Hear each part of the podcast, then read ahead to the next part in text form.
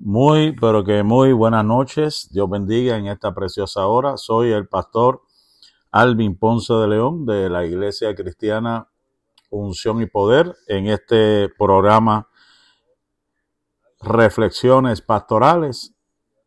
Bueno, ya no es reflexiones pastorales, es eh, análisis de los salmos, que estamos acostumbrados a dar, estamos acostumbrados a dar las reflexiones pastorales los jueves. Ahora vamos a estar dando análisis de los salmos hasta que acabe el, el año. Así que bienvenidos sean todos en esta preciosa noche. Gloria al nombre del Señor.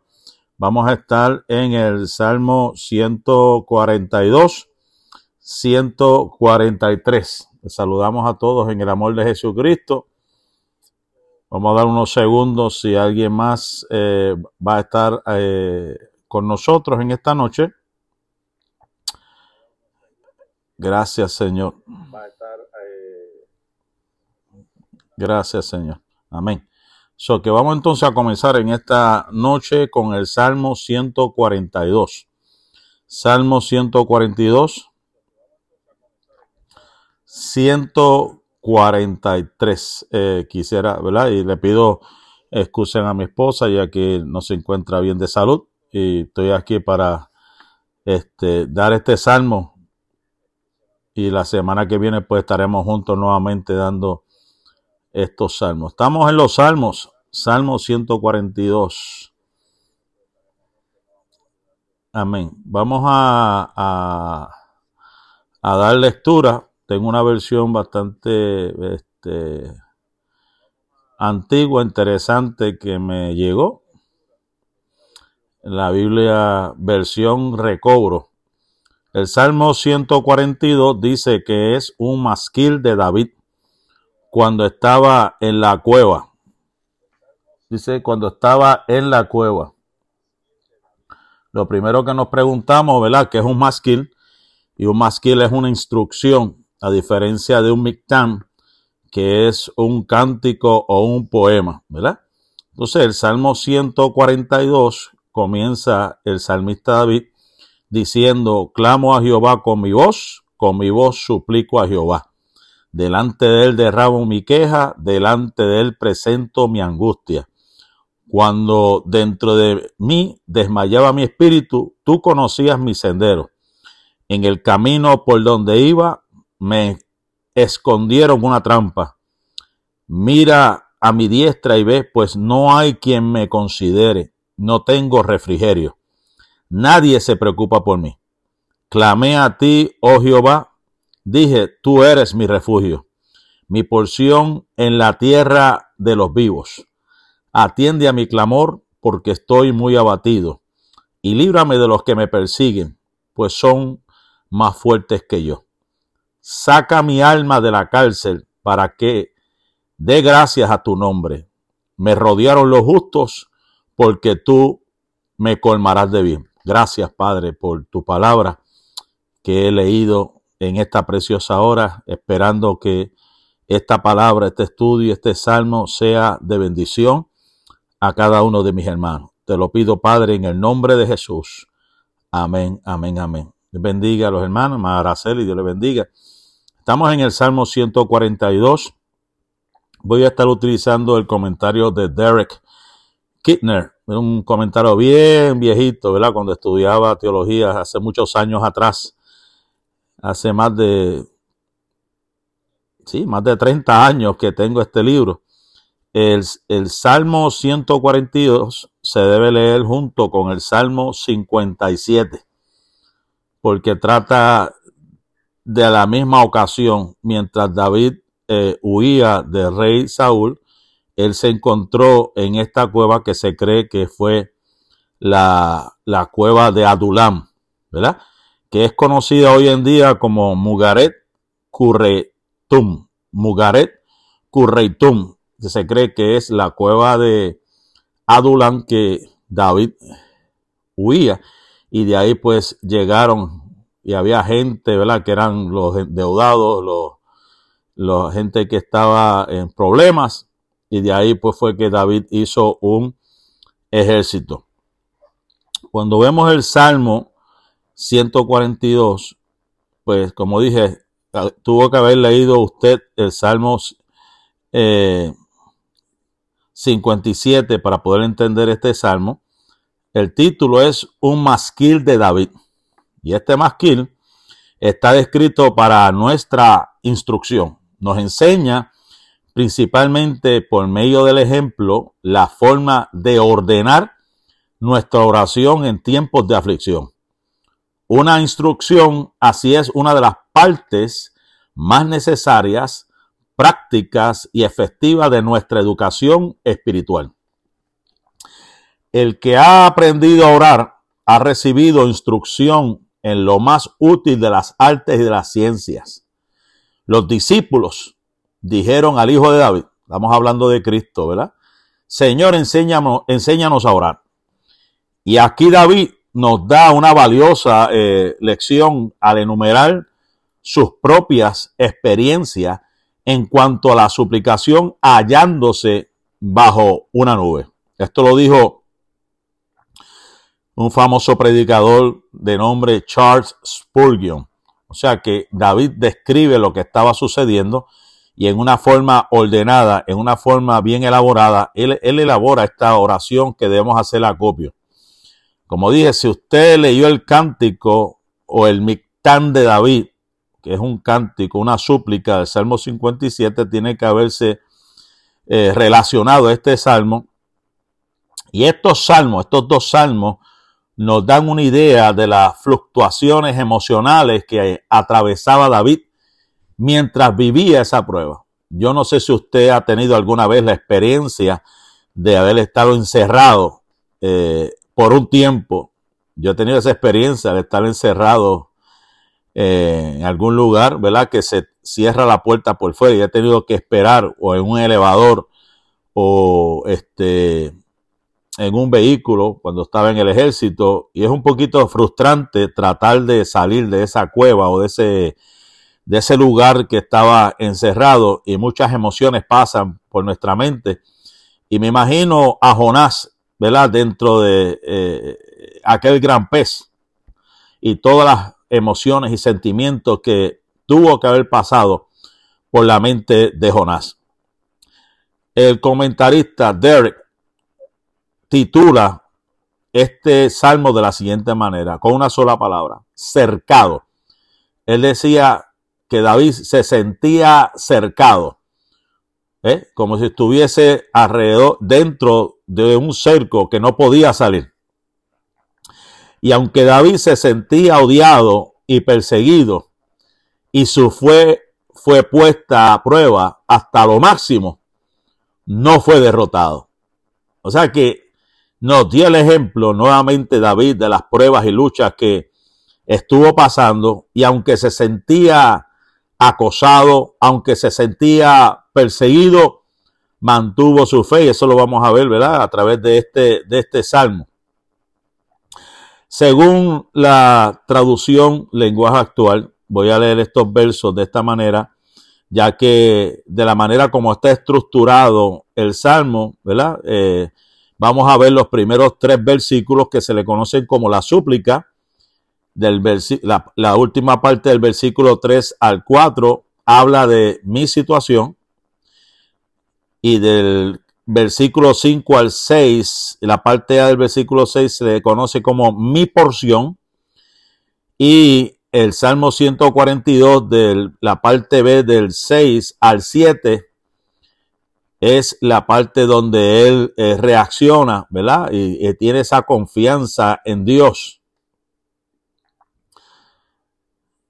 Y esa es prácticamente la, conclusión, ¿verdad? Que David, David eh, da esa conclusión. Así que vamos a elaborar, vamos a elaborar, ¿verdad? Porque para eso estamos aquí, para enseñarles a ustedes el poder eh, hacerle entender lo bello, lo hermoso de los salmos, ¿verdad? Porque cuando lo leemos así a simple vista, puede ser que llevemos algo en nuestra mente, pero cuando lo leemos texto por texto, usted se va a dar cuenta de, de la fluidez, de lo hermoso que es este salmo. Amén. Dios bendiga a Rosa Ruiz, Dios le bendiga y a Antonia Ponce León también. Dios le bendiga por estar aquí conmigo en esta preciosa noche. Estamos pues en el Salmo 142. ¿Qué nos dice este Salmo 142 en estos primeros tres versículos? Estos primeros tres versículos, el salmista hace una súplica que se dirige a Dios. Y entonces comienza diciendo, mi Dios, él hace suyo. No está este, reclamando, sino dirige su oración al Dios Altísimo, mi Dios. Y dice esta versión, a ti elevo mi voz. A ti elevo mi voz, a ti alzo mi voz.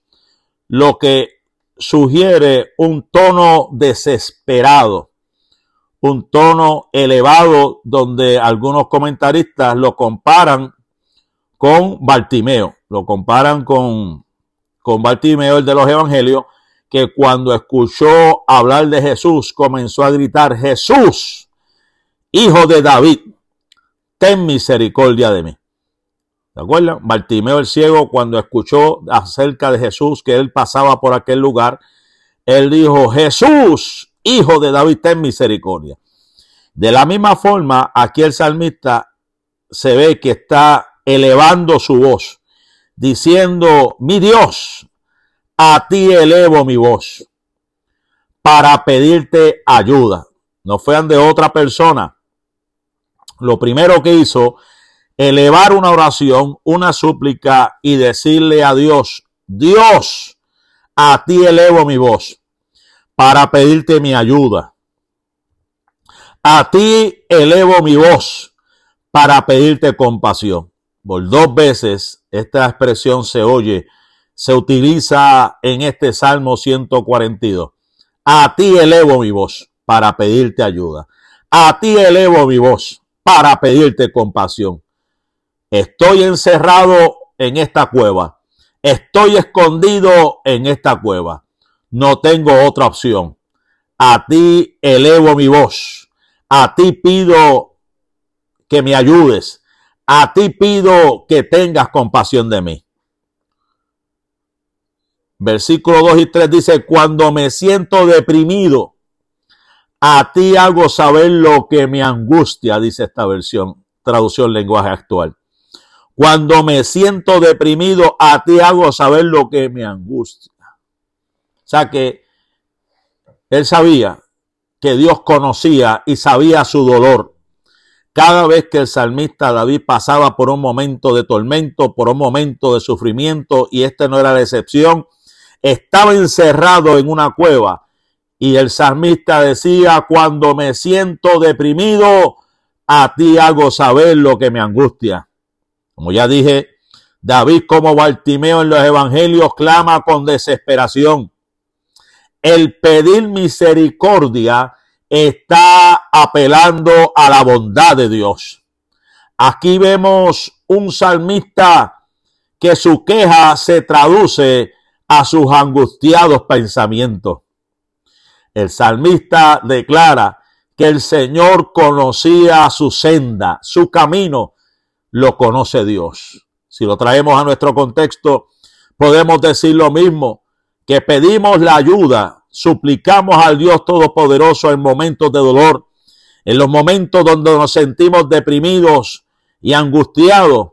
¿Por qué? Porque el que realmente conoce lo que nosotros necesitamos, el que realmente sabe la situación en la cual nosotros hemos estado atravesando es el Dios Todopoderoso que nosotros servimos. Después de esta súplica, porque es lo primero que hace el salmista, suplicar, ¿verdad? Y es lo que nos está enseñando en este, en este, eh, en este salmo, que es un masquil, nos está enseñando a orar. Esa es la instrucción. David nos está enseñando a orar en este salmo y lo primero que hace es suplicar. ¿eh? Lo próximo que está haciendo es presentando su situación. El salmista David está presentando su situación. Yo no sé cuántas veces tú has presentado tu situación. Yo no sé cuántas veces y de qué manera tú has presentado tu situación a Dios, pero lo primero que nosotros hacemos como cristianos es suplicar, Señor, ten misericordia. Después de entrar en un periodo de oración, después de entrar en un periodo de agradecimiento, entramos y declaramos nuestra situación delante de Dios. Le decimos a Dios, Dios, tú conoces mi senda, ten misericordia de mí. Amén. Dios bendiga a nuestra hermana Sonia. Dios bendiga a nuestra hermana Yasmín Meléndez Duval. Oren por mi esposa que quería estar aquí conmigo, pero la tengo por aquí cerquita, pero no está, no se siente bien de salud. Le pido la oración por ella. Estamos en el Salmo 142. El salmista presenta su situación, versos 3 y 4 del Salmo 142. En el camino en que andaba me escondieron lazo, decía el salmista.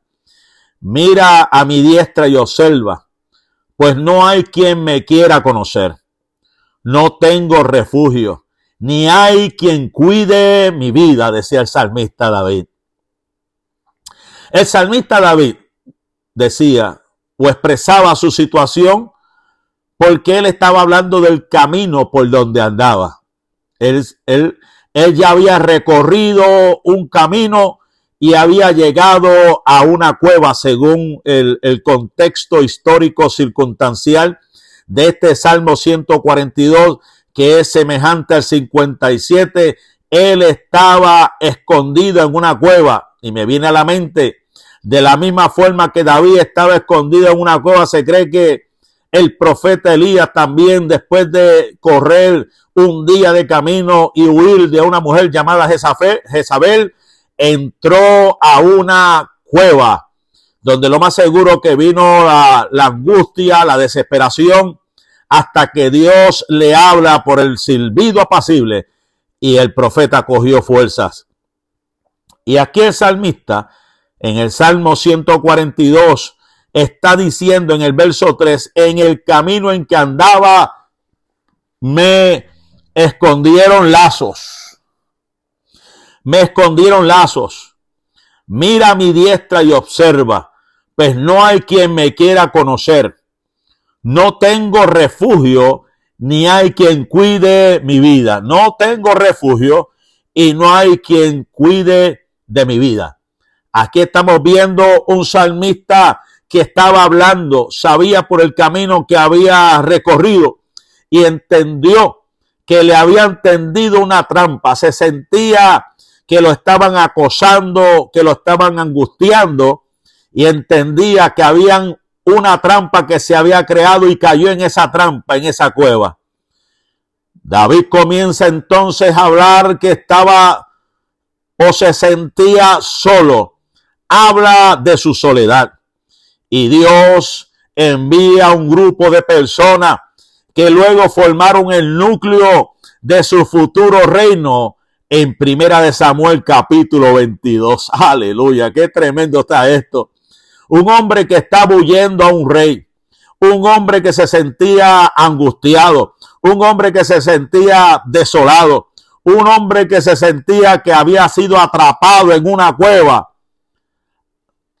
Así como Dios envió los cuervos para consolar al profeta Elías y le, dijo que se levantara. En esta ocasión Dios envía un grupo de personas que habían sido marginadas, rechazadas, que estaban endeudadas con problemas y habían llegado a esa cueva y estaban con David. Y eso fue el grupo de personas que estuvieron con David para levantarlo, para ayudarlo. Y ese fue el grupo que estuvo con David y de ese grupo David levanta un reino. Alabado sea el dulce nombre del Señor en esta hora. En el Salmo 142, después de él presentar la situación, vemos un verso 5 y 6 que se le titula Mi porción. Vemos la afirmación frente a todas las apariencias y sentimientos. Vemos un salmista que declara, clamé a ti, oh Jehová. Dije, tú eres mi esperanza y mi porción en la tierra de los vivientes. Escucha mi clamor, porque estoy muy afligido. Wow. Esto me ha llegado desde que lo leí y lo repasé y lo repasé, ha en lo más profundo de mi corazón, porque no hay nada que se esconda delante de Dios. Aquí estamos enfrentando una situación de un hombre que había clamado a Dios y había desesperadamente clamado ante Jehová y le dijo a Jehová, tú eres mi esperanza. Yo no sé cuándo fue la última vez que dijiste las mismas palabras de David en medio de tu circunstancia, en medio de tu dolor, en medio de tu sufrimiento. Es importante clamar al Dios del cielo y decirle a Dios, tú eres mi esperanza, tú eres el todo en mi vida, tú eres mi porción en la tierra de los vivientes, aleluya. Hay otro salmo famoso que decía, o que dice, hubiese yo desmayado si no creyese la bondad de Jehová en la tierra de los vivientes. El salmista acaba de declarar, tú eres mi esperanza y mi porción en la tierra de los vivientes. Aleluya. Escucha mi clamor porque estoy muy afligido. O sea que él le presentó la situación él clamó a Dios, pero también reconoció que la única esperanza se encuentra en Dios. Él era su porción en la tierra de los vivientes que estaba escuchando el clamor porque se sentía bien afligido. ¿Sabe esto? Esto es un mensaje, esto es un mensaje profético, hermano. Esto es una palabra profética, la que estamos hablando en esta hora. ¿Usted sabe por qué? porque esto se cumplió en Mateo capítulo 26, verso 38. Escuche bien esto. Esto fue como un preámbulo del sufrimiento de nuestro Señor Jesús. Mateo capítulo 26, verso 38 nos dice, entonces Jesús les dijo a los discípulos, mi alma está muy triste hasta la muerte, quedaos aquí y velad conmigo. Jesús sabía que había llegado su momento. Jesús sabía que había llegado el momento que lo iban a arrestar. Jesús sabía que había llegado el momento que lo iban a traicionar. Jesús sabía que había llegado el momento que lo iban a llegar y lo iban a azotar y le iban a poner una, una corona de espina, iban a atravesar su costado, iban a, a crucificarlo en aquel madero. hasta el punto de decir, Padre, si es posible, quita de mí esta copa, pero no que no sea como yo, sino que se haga tu voluntad. Cuando yo me puse a buscar el análisis del Getsemaní, hay una historia interesante. ¿Cómo se hizo ese huerto? ¿Cómo se hizo el Getsemaní? Hay una historia bien interesante cómo se formó, porque ese era el lagar donde se pisaban las uvas y esa y ese y ese y ese lugar donde era una prensa donde se pisaba eh, se pisaban los productos para sacar el extracto de la misma forma Jesús se sentía que lo estaban exprimiendo se sentía afligido se sentía con dolor pero él estaba confiado a la misma vez de que llegaría un momento dado de que el Padre lo iba a bendecir y lo iba a librar una vez cumplir de la misión. Él iba a volver otra vez a tener ese cuerpo de gloria. Aleluya. El Salmo 142, verso 6, la parte final del 6, verso 7 dice, los que me persiguen, líbrame de los que me persiguen, persiguen porque son más fuertes que yo. David, que, había librado muchas batallas, que aunque había ganado y había decapitado a un gigante o estaba en esa lucha y esa batalla de ser perseguido, de ser traicionado, le pedía a Dios libra, líbrame de los que me perciben, porque son más fuertes que yo. David se sentía débil.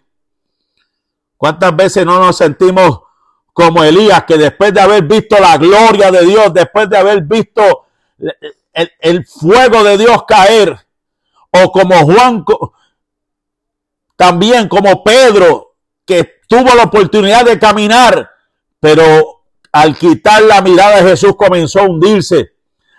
Al caminar tantas, tantas horas, Elías se cansó.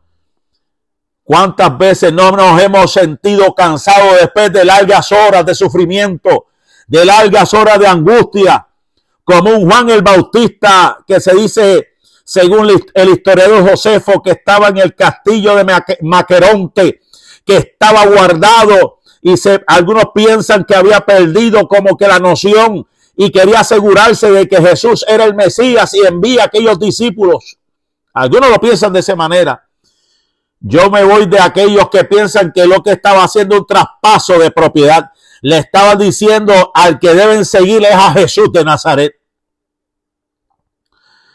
El salmista decía aquí, saca mi alma de la cárcel Aleluya, para que alabe tu nombre. ¿Cuántas veces no nos sentimos eh, encerrados? ¿Cuántas veces no nos sentimos que estamos acorralados y estamos gimiendo en nuestro interior y le decimos a Dios, saca mi alma de la cárcel para que alabe tu nombre? Aleluya.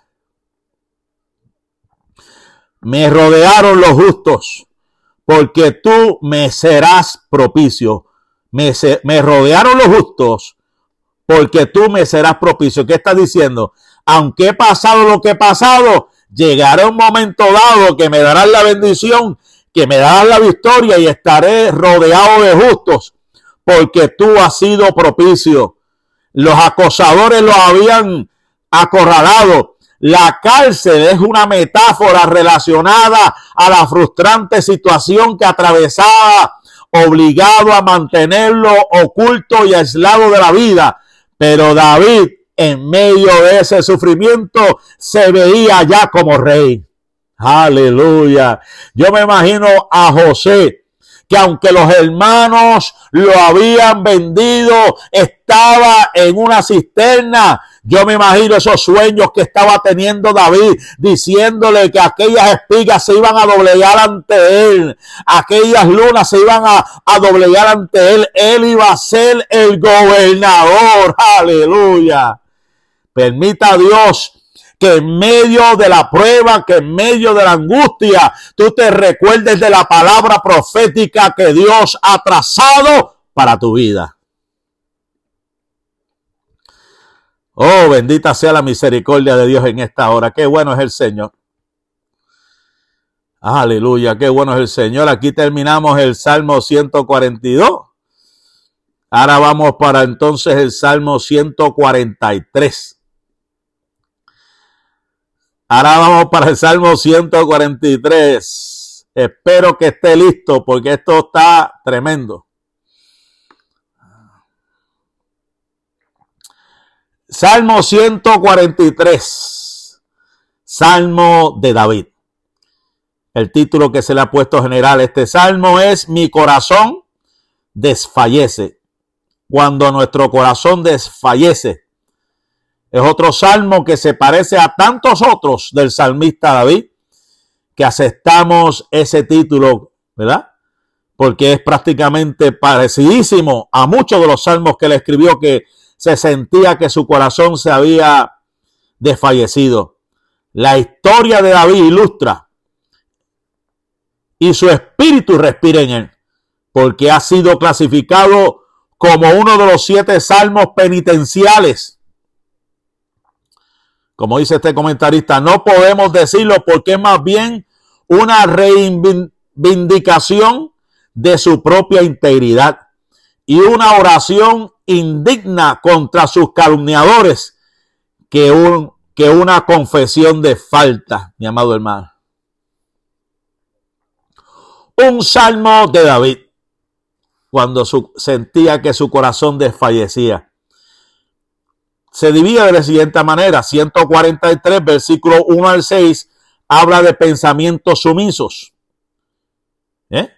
Después eh, vamos a ver del 7 al 12 que es una incitación de la voluntad.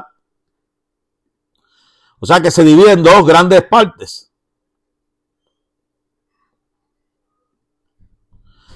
Los primeros dos versos de esos pensamientos sumisos es, Dios mío, escucha mi oración, atiende mis ruegos.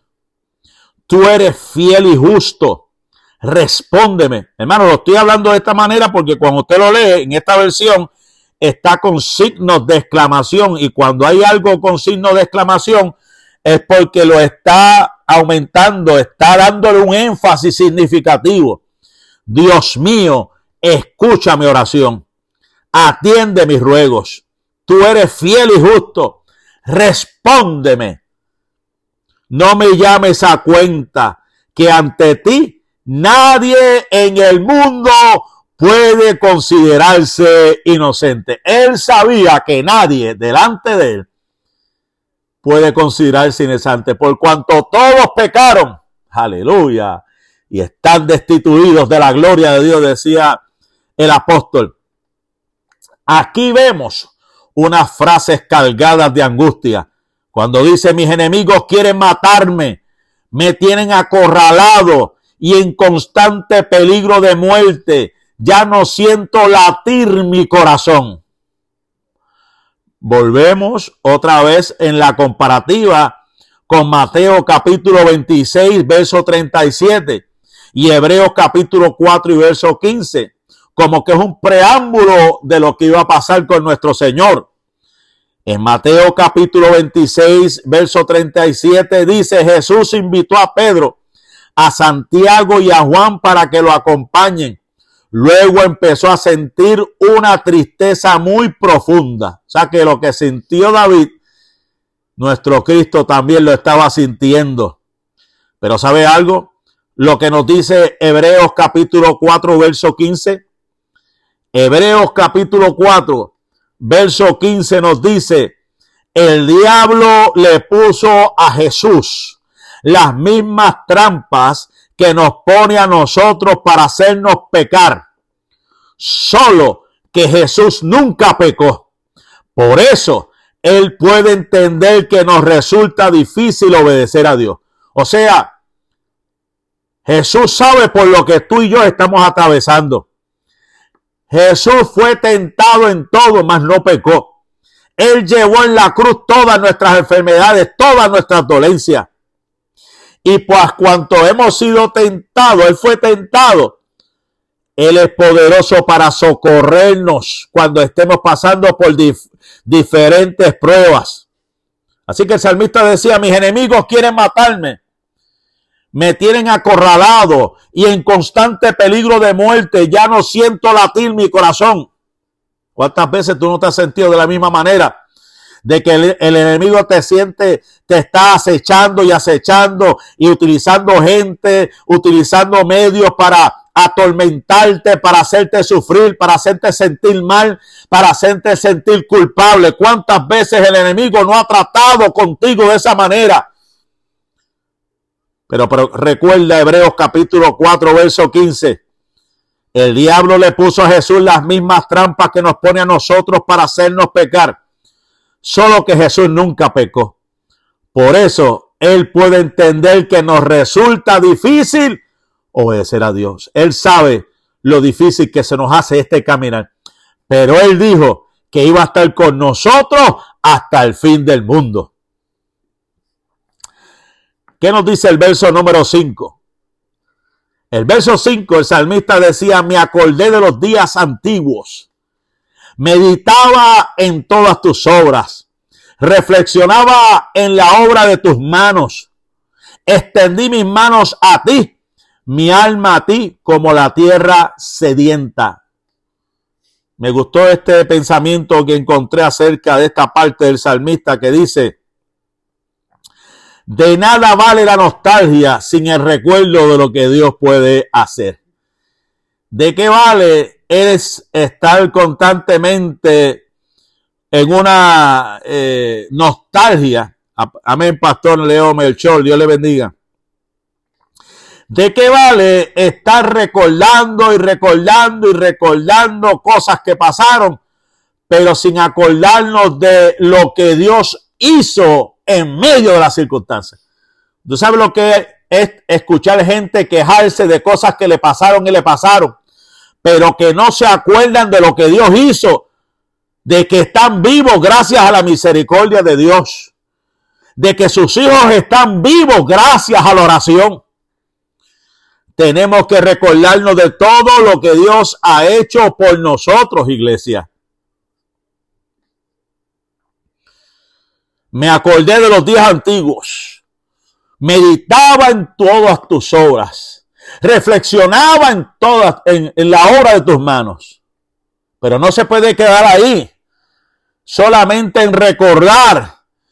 Tenemos que extender nuestras manos a Él como hizo el salmista, a ti extiendo mis manos, mi alma a ti como la tierra sedienta, que tú puedas decir en esta hora, estoy sediento de ti.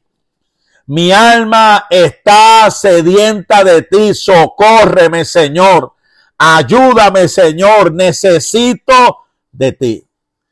Y ahora, al terminar esa expresión, aparece un Selah un Selah significa una pausa, una meditación.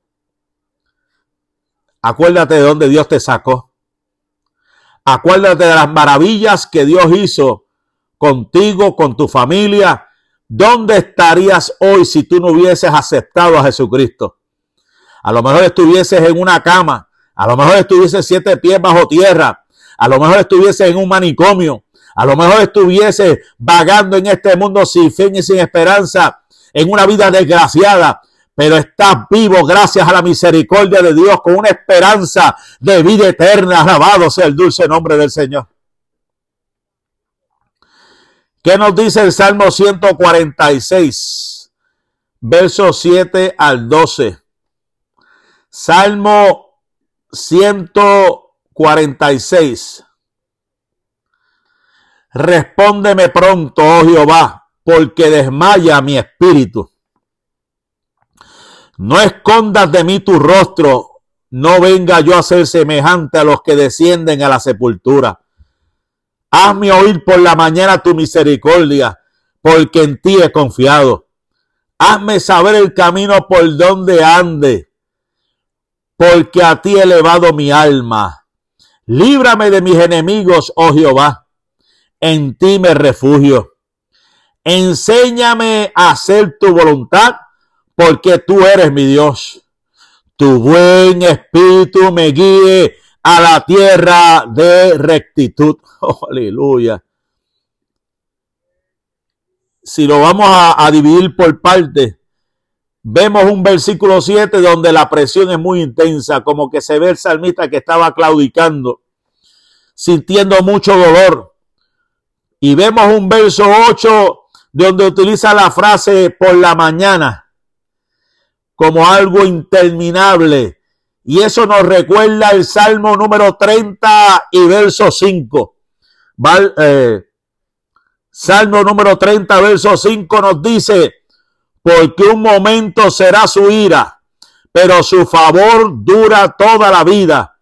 Por la noche durará el lloro y a la mañana vendrá la alegría. Acuérdate que después de la tormenta viene la bonanza.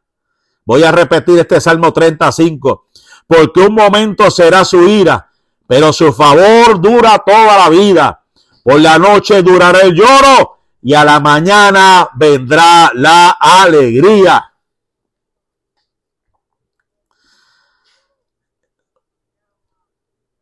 Tu prueba, tu prueba tiene fecha de vencimiento que Dios la conoce, no es permanente, pronto acabará.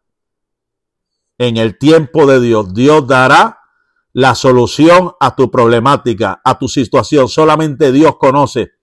Dios sabe hasta dónde tú puedes resistir. Él no nos da carga que no podamos sobrellevar sino que juntamente con la prueba, Él nos dará la salida. Aquí vemos las súplicas de David cuando dice, hazme oír por la mañana tu misericordia, ya que toda la noche estaba llorando.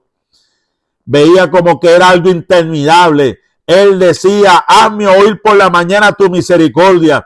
Hazme saber el camino por donde andar. Líbrame de mis enemigos. Enséñame a hacer tu voluntad. Le está pidiendo a Dios, yo no puedo solo. Yo no puedo seguir solo en este caminar necesito que me escuches, que tengas misericordia de mí.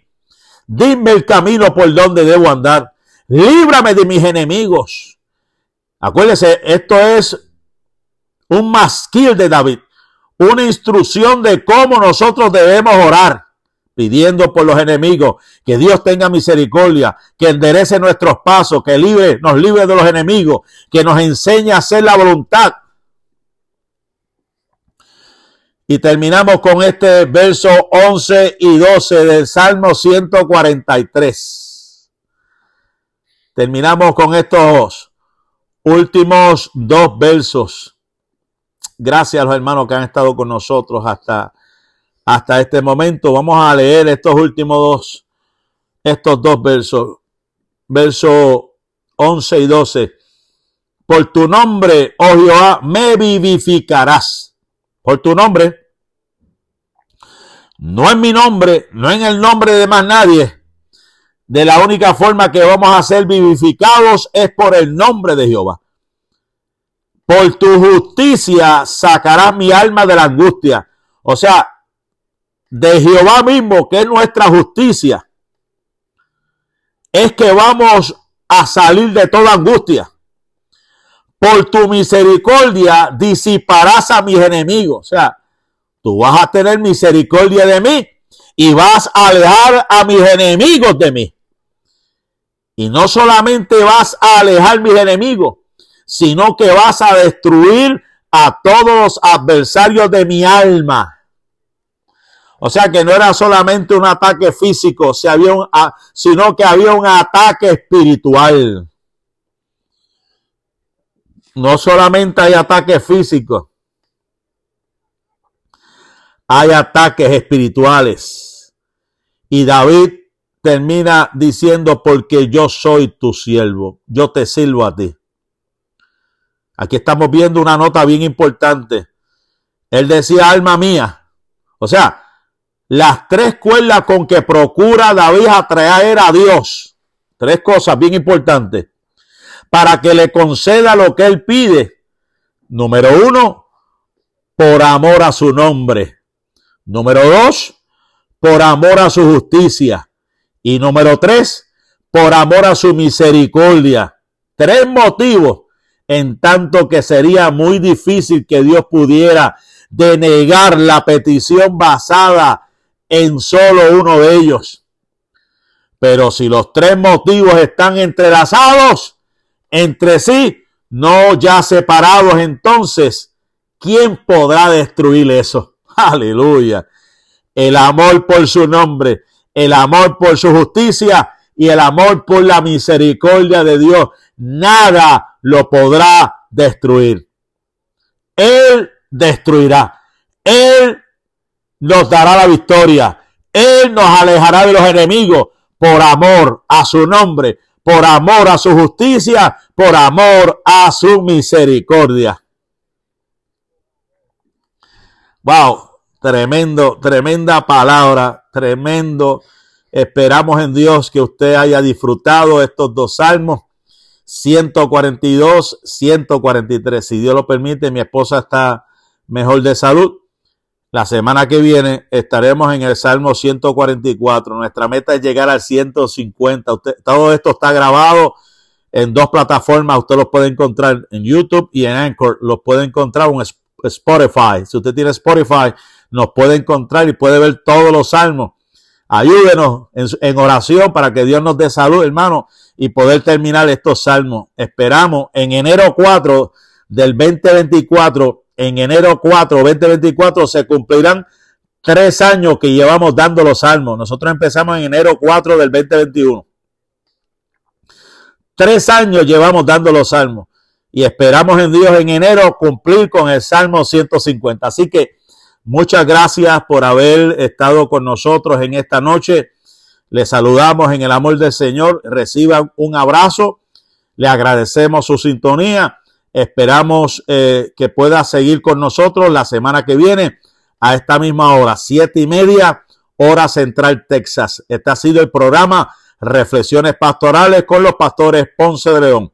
Dios le bendiga, Dios le guarde, la paz y la bendición de Dios sea con cada uno de ustedes hoy, mañana y siempre. Bendiciones.